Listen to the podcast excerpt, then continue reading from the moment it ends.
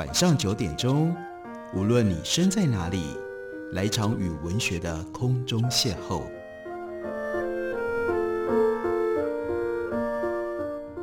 杨照谈书，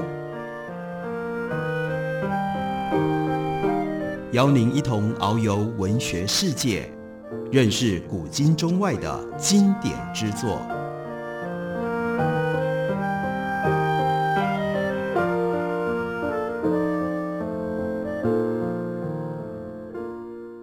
各位听众朋友，大家好，欢迎收听杨照谈书。本节目以台北广播电台 FM 九三点一，每个星期一到星期五晚上九点为大家播出。我是杨照。在今天的节目当中，要为大家介绍的，这是 Francis Fukuyama。一般我们在中文里面，因为他是日裔美国人，他的姓呢，我们就会把它翻译成为日文的汉字写法福山，所以是法兰西斯福山。他的一本《跨越断层》，这是时报出版公司刚刚出版的全新修订版。在这本书里面，福山主要要讨论人类历史发展上面面临两次巨大的波动。这个狩猎到农业社会，这是一个大波动；农业到工业是第二波。而在二十一世纪的时候，我们遇到了另外一个第三波的巨大的震荡。巨大的震荡带来了 disruption，带来了断裂。这个大断裂用什么样的方式显现出来？这个大断裂所造成的过去旧有的秩序被瓦解了之后。新的秩序有可能产生吗？新的秩序要从哪里产生？会展现成为一种什么样的形态？所以是在相当程度上面是对于现实的一种分析，以及对于未来的推测。福山是一个非常有名的保守主义的思想家，他的保守主义呢，表现在他对于秩序非常非常高度的看重，因而在他的不同的书籍里面，他都探索了人类到底如何建立起秩序。像在之后会为大家介绍的他的另外一本重要的著作，就叫做《政治秩序的起源》。我们为什么会有政治秩序？为什么会有政治制度？为什么会把权力交付在统治者的手里面？为了要换来秩序，人类对于秩序的渴望到底是什么？以及人类的秩序究竟是用什么样方式在集体当中成立？这一路都是福山他非常关心的议题。另外，因为关心秩序，也就必然对于失序抱持着非常高度批判的态度。因为这样，所以他对于任何他眼中所看到的属于失序的现象，他通常都会保持着一种忧心忡忡以及批判的态度。这就是为什么很多人就把他当作是保守主义的思想家，意味着遇到变动，他们基本上都是悲观的。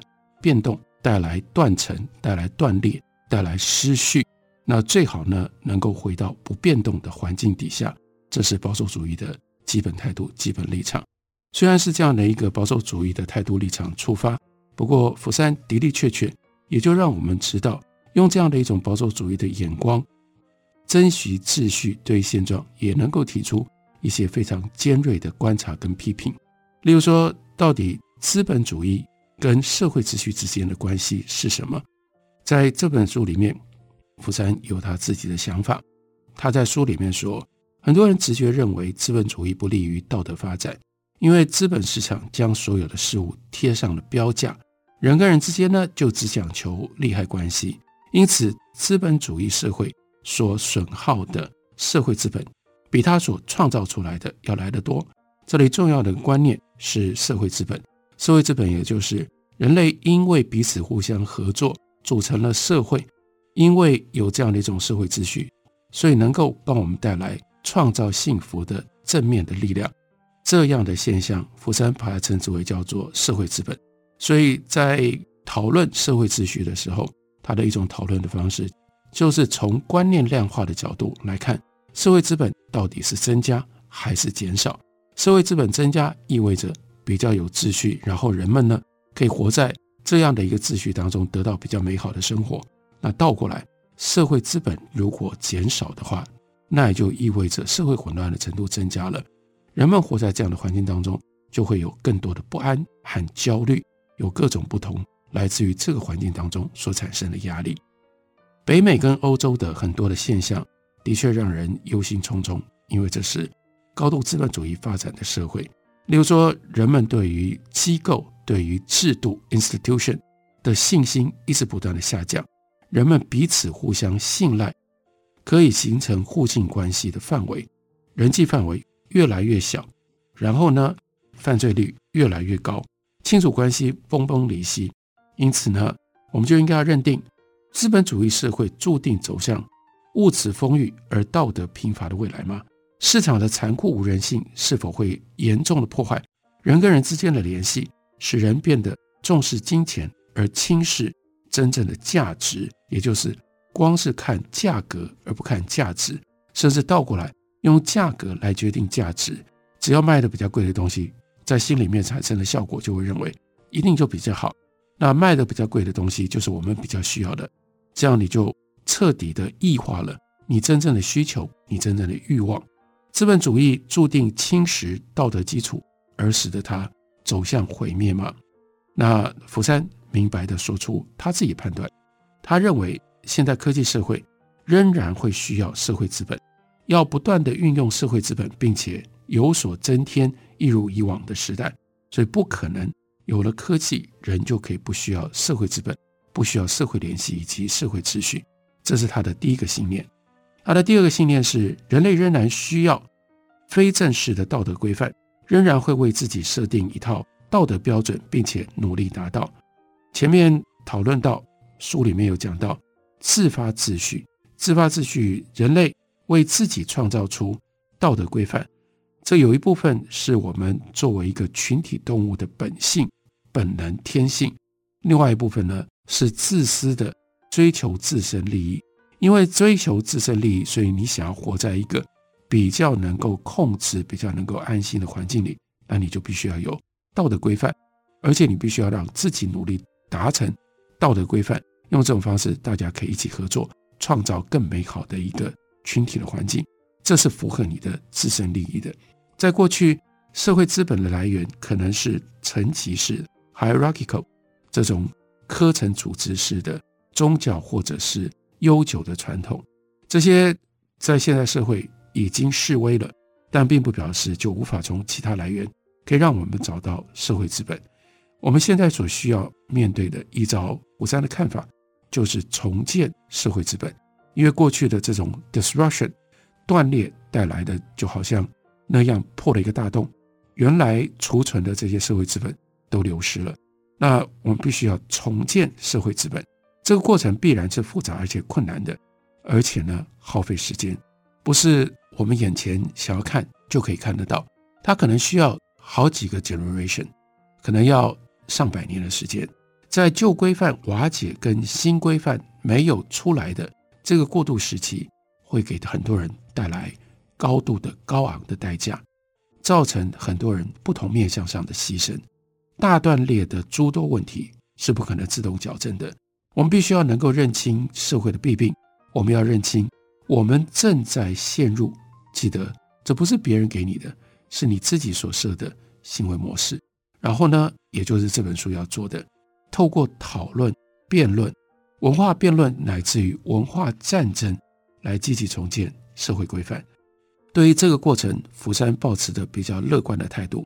他认为，历史经验让我们相信，人类一定可以重新订定规范。再塑新的一种道德秩序的。关于现代经济秩序跟道德秩序之间的关系，这当然是一个大问题，也曾经有很多人思考，有很多人写过文章讨论。他说：“我们来检视一下前人的论点，这部分非常有用，因为我们可以跟随着他在书中的内容，帮我们整理有一些什么样的看法。其中一种论点可以用 Edmund Burke 这个英国的哲学家作为代表。”他认为社会资本的消耗可以溯及到启蒙运动的影响。法国大革命基本上是一个矫枉过正的一种过程状态。Burke 呢，反对由中央集权的政府建立一套抽象的原则，再以此来建立公正的新政治跟社会的秩序。这样的秩序要仰赖两个不稳定的假定：第一个呢，要有智者，这个进行由上而下。做设计的、进行社会结构设计的人，他必须要非常非常有智慧，他要做的这个设计都要是对的，都要是好的。另外还有一个条件是理性追求自利，是人类的重要的驱力。但是这两个条件都没有那么样理所当然。例如说，理性真的是我们最重要的行为的驱力吗？非常容易可以看得出来，人有很多的行为是没有办法用理性来解释的，还有内在的不稳定的非理性的因素。Edmund Burke 他的主张，他认定这种社会规范不能够凭着鲜艳的用演绎法的方式去推理、去设想，而是应该倒过来，要用归纳法，用慢慢的经验的 trial and error 累积了之后，才能够整理出来的。在社会的持续进化当中，经由一而再、再而三的尝试错误而得到教训，而累积经验，而累积了规则。这个过程也不见得就是理性的。宗教跟古老的传统都会影响社会规范的形塑。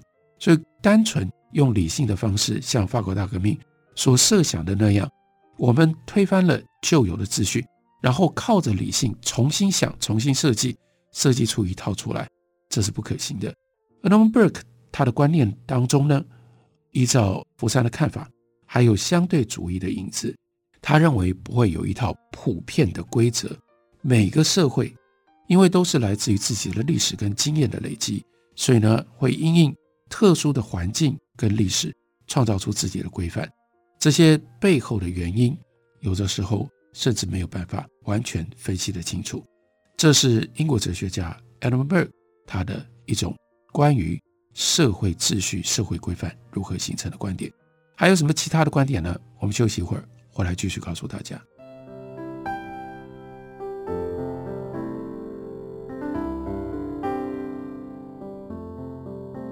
听见台北的声音，拥有颗热情的心，有爱与梦想。的电台，台北广播 FM 九三点一。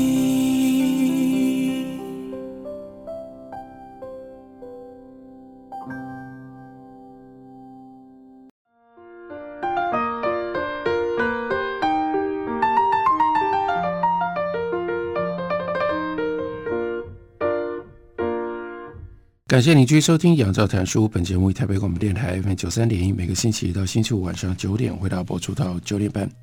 今天为大家介绍的，这是 Francis Fukuyama 法兰西斯福山他所写的一本关于社会秩序的反省检讨的作品，书名叫做《跨越断层》。在这本书里面，它分成两个部分，一个部分罗列整理了过去这一段时间当中，二十世纪的后半叶，我们所见证、所看到。因为资本主义的发展所产生，在美国、在西欧这些高度资本主义发展的国家，社会秩序失序，社会秩序被打扰，产生了 Great Disruption。Great Disruption 就是这本书原来的英文的书名。这是一个大断裂。那大断裂到底是怎么形成的？还有在大断裂之后，进入到二十一世纪，我们如何重建社会秩序？重新累积他所说的社会资本，让秩序可以有一个基础，这是一个大灾问，这是一个大问题。所以在第二部分，他就试着要推论社会秩序到底是怎么来的。那我们应该用什么样的方式来看待被破坏完了的社会秩序？应该如何重建？他就提到了 John Gray。John Gray 认为，随着柏林围墙的倒塌，最重要的就是告诉我们。从十八世纪开始的西方的启蒙运动，它的内部的冲突展现无遗。美国等这些进步的国家，犯罪率跟社会失序现象就是最重要的证明。所以这些国家真的进步吗？你的进步带来的是什么？带来的是这么高的犯罪率，带来的是这么无序的一个社会。资本主义让问题恶化，它将个人利益摆在道德责任上面。强调技术不断的推陈出新，逐渐摧毁了人类几百年来建立起来的社会联系。于是呢，就只剩下个人被所有的这些赤裸裸的利益环绕着，靠着利益来联系，把社会凝聚在一起。根据这一派的观点，现代社会目前还没有瓦解，那是因为祖先留下来累积的社会资本还没有被我们挥霍完，这个问题呢，又跟全球世俗化的趋势有关，因为主张在过去上千年的时间当中，尤其在西方，宗教是道德的重要的支柱。然后呢，现代化了之后，宗教被排除出去了，宗教式微当然助长了社会秩序。那所以个人主义式的契约经济要能够正常运作，其实是需要一些社会美德的配合，例如说相信真理，然后彼此互相信赖，认同一个团体，然后自我节制，并且拥有责任感。但是这些美德在西方社会过去都是以宗教作为它的基础的。问题就是现代市场经济的个人主义理性观念，经常就使得宗教既无法介入，没有办法实力了。类似的观点也出现在叫做资本主义的文化冲突论。最有名的呢，早期二十世纪中期、二十世纪中叶，这是大经济学家叫做 Joseph Schumpeter。Schumpeter 他的重要的名著《Capitalism, Socialism and Democracy》资本主义、社会主义与民主这本书，我自己个人一直到现在我还是会推荐。虽然已经经过了这么久的时间，并没有过时。如果大家有机会的话，其实是可以把 Schumpeter 他的这一本《资本主义、社会主义与民主》找回来重读一下。那福库亚马他特别指出，熊彼特这本书的一个观点，认为资本主义制造出一批精英阶级，这些人会反抗内部，让他们的生活成为可能的力量。最后呢，尝试以社会主义来取代市场经济。换句话说，是资本主义自己所培养出来的精英分子反资本主义，这是社会主义最重要的一种推动促进的力量。另外，我们看到 Daniel Bell，Daniel Bell 也认为，社会富裕就使人们就不再重视工作伦理。当你穷的时候，当你没有这么多的享受，当你有很高的欲望，但是你的资源不足的时候，你会非常非常重视你的工作，希望能够创造你的财富。可是等到你富裕的时候，很显然的，你一定会变得更倾向于享受，而不是倾向于勤劳工作。于是就制造出一批永远反对现状的文化精英。在 Daniel Bell 的眼中看起来，现代主义艺术的精神就在故意要去触犯既有的规范，去质疑权威，以及反抗既有的社会标准。不过，这种精神有一个自己内在的矛盾，因为呢，你反抗。你推翻、你质疑越来越少，到后来可以被颠覆的规范会越来越少。然后呢，人们认为难以震撼的权威、值得被挑战的权威也会越来越少。所以，现代主义艺术为什么到后来越来越是惊世骇俗？Daniel Bell 的看法是，这些文化精英站在永远反对中产阶级价值观的立场，最后产生的是一个矛盾的效果。他们之所以能够拥有这样的富裕，让他们产生这样的态度，是来自于资本主义的市场经济。可是他们的态度、他们的批判，最后终极是要毁掉让市场经济存在的基础。到底市场经济跟社会秩序有没有这样一种必然的冲突？也有另外一些学者的关注，例如说在台湾，他的《正义》这本书也是一个大畅销书，他的作者。Michael Sandel，或者是福克亚马，这个时候，福库亚马在这里另外提到的一位学者 William Bennett，这些人，他们这些人关心什么呢？非正式的社会规范最理想的生存环境，本来应该是一个稳定的小团体，资本主义的企业精简以及产业外移，却不断地分割传统的市场，所以呢，从生产端到消费端所牵涉到的团体越来越大，例如说。高效率的大型购物中心取代了传统的杂货店，同时呢，也消灭了围绕着杂货店过去的这种社区小团体的人际互动。一切为了什么？你为什么不去杂货店买东西？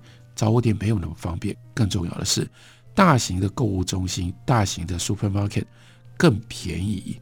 市场经济也制造出庞大的娱乐事业。所以这个时候，我们只要拿出手机或打开电脑，我们有 Netflix，我们可以想要看什么就看什么。我们还有 YouTube，以至于性跟暴力也就充斥在这个所有的娱乐内容当中。市场经济里的英雄都是些什么样的人？他们一种特性是善于赚钱，要不然还有第二种特性，那就是他们是明星。明星也就是引人注意。然后呢，相对应的有一些拥有重要美德的人，他们却默默无闻，而且呢，他们那些美德，他们这种个性上面的 integrity，这些美好的东西，因为没有办法转换成为金钱。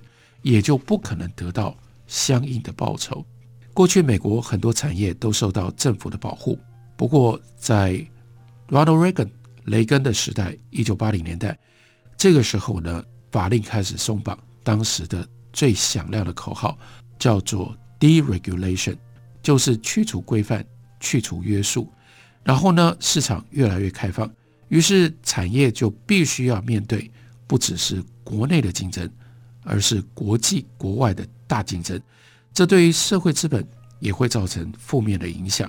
你看，一九五零年代、一九六零年代的美国的 bankers 这些银行家，下午三点，他们就当然不在办公室，他们就去打高尔夫球了。所以呢，相对的，他们有比较多的时间跟金钱可以回馈这个社会。在激烈竞争的今天就不一样了。他举了一个例子，那就是。美国喧腾一时的 O.J. Simpson 杀妻案，后来呢宣判无罪。Simpson 的辩护律师呢 Cohen 他提出来的理由是陪审团的种族配置太一致了。这个理由在三十年前一定会遭到法律学者的围剿，但是呢，今天就连律师的竞争也很激烈，以至于同业之间原来拥有的这种自律也丧失了。于是我们看到 Cochran，他不只是打赢了官司，而且呢，他还变成了媒体的宠儿。资本主义矛盾论，这是刚刚我们讲的这一套对于资本主义的一种看法批判，也就是资本主义内在出现了、培养了反资本主义的力量。不过，仍然必须面对这个现实，哎，一直到目前为止，资本主义并没有分崩瓦解。不容否认的，资本主义常常是破坏传统价值观的一种摧毁性的力量。但是，资本主义是有能力创造新的秩序和新的规范的。这是福克亚马他自己的非常坚定、非常重要的一个观点。他认为，资本主义会创造出一种自发秩序的精神。分散的团体在没有外力干涉底下，通常都有能力自己创造秩序。这也就是他的乐观的来源。他乐观表现在两方面，认为资本主义的秩序会继续维持下去。另外，资本主义底下会有一种自我修补，然后呢，产生新的社会资本、社会资源的机会。资本主义有它提升道德的功能，所以他用最早期法国思想家蒙田的话说：“一般人的行为是如此粗鲁不稳，是因为商业活动。”而修饰美化了。接下来还有引用了1704年 Samuel Richard 的一段说法，这在18世纪经常被人引述。我们来听一下，他说：“商业使得人与人因为实用的考量而接触，人们因而学会了深思熟虑、诚实、礼仪、谨言慎行。人们体会到智慧跟诚实才是成功之道，因而开始远离邪恶。”至少在言行上会表现出庄重合宜，以免影响他人的观感。所以这是对应的两种不同的看法。资本主义会因为流失大量的累积社会资本，所以瓦解吗？还是资本主义会创造出他自己的新的一套秩序？这是福库亚马他所提出来的巨大的问题，提供我们来思考、来讨论。当然，他有他自己的答案。他有他自己的态度，反映在他的这一本《跨越断层》的书里面。感谢你的收听，我们明天同一时间再会。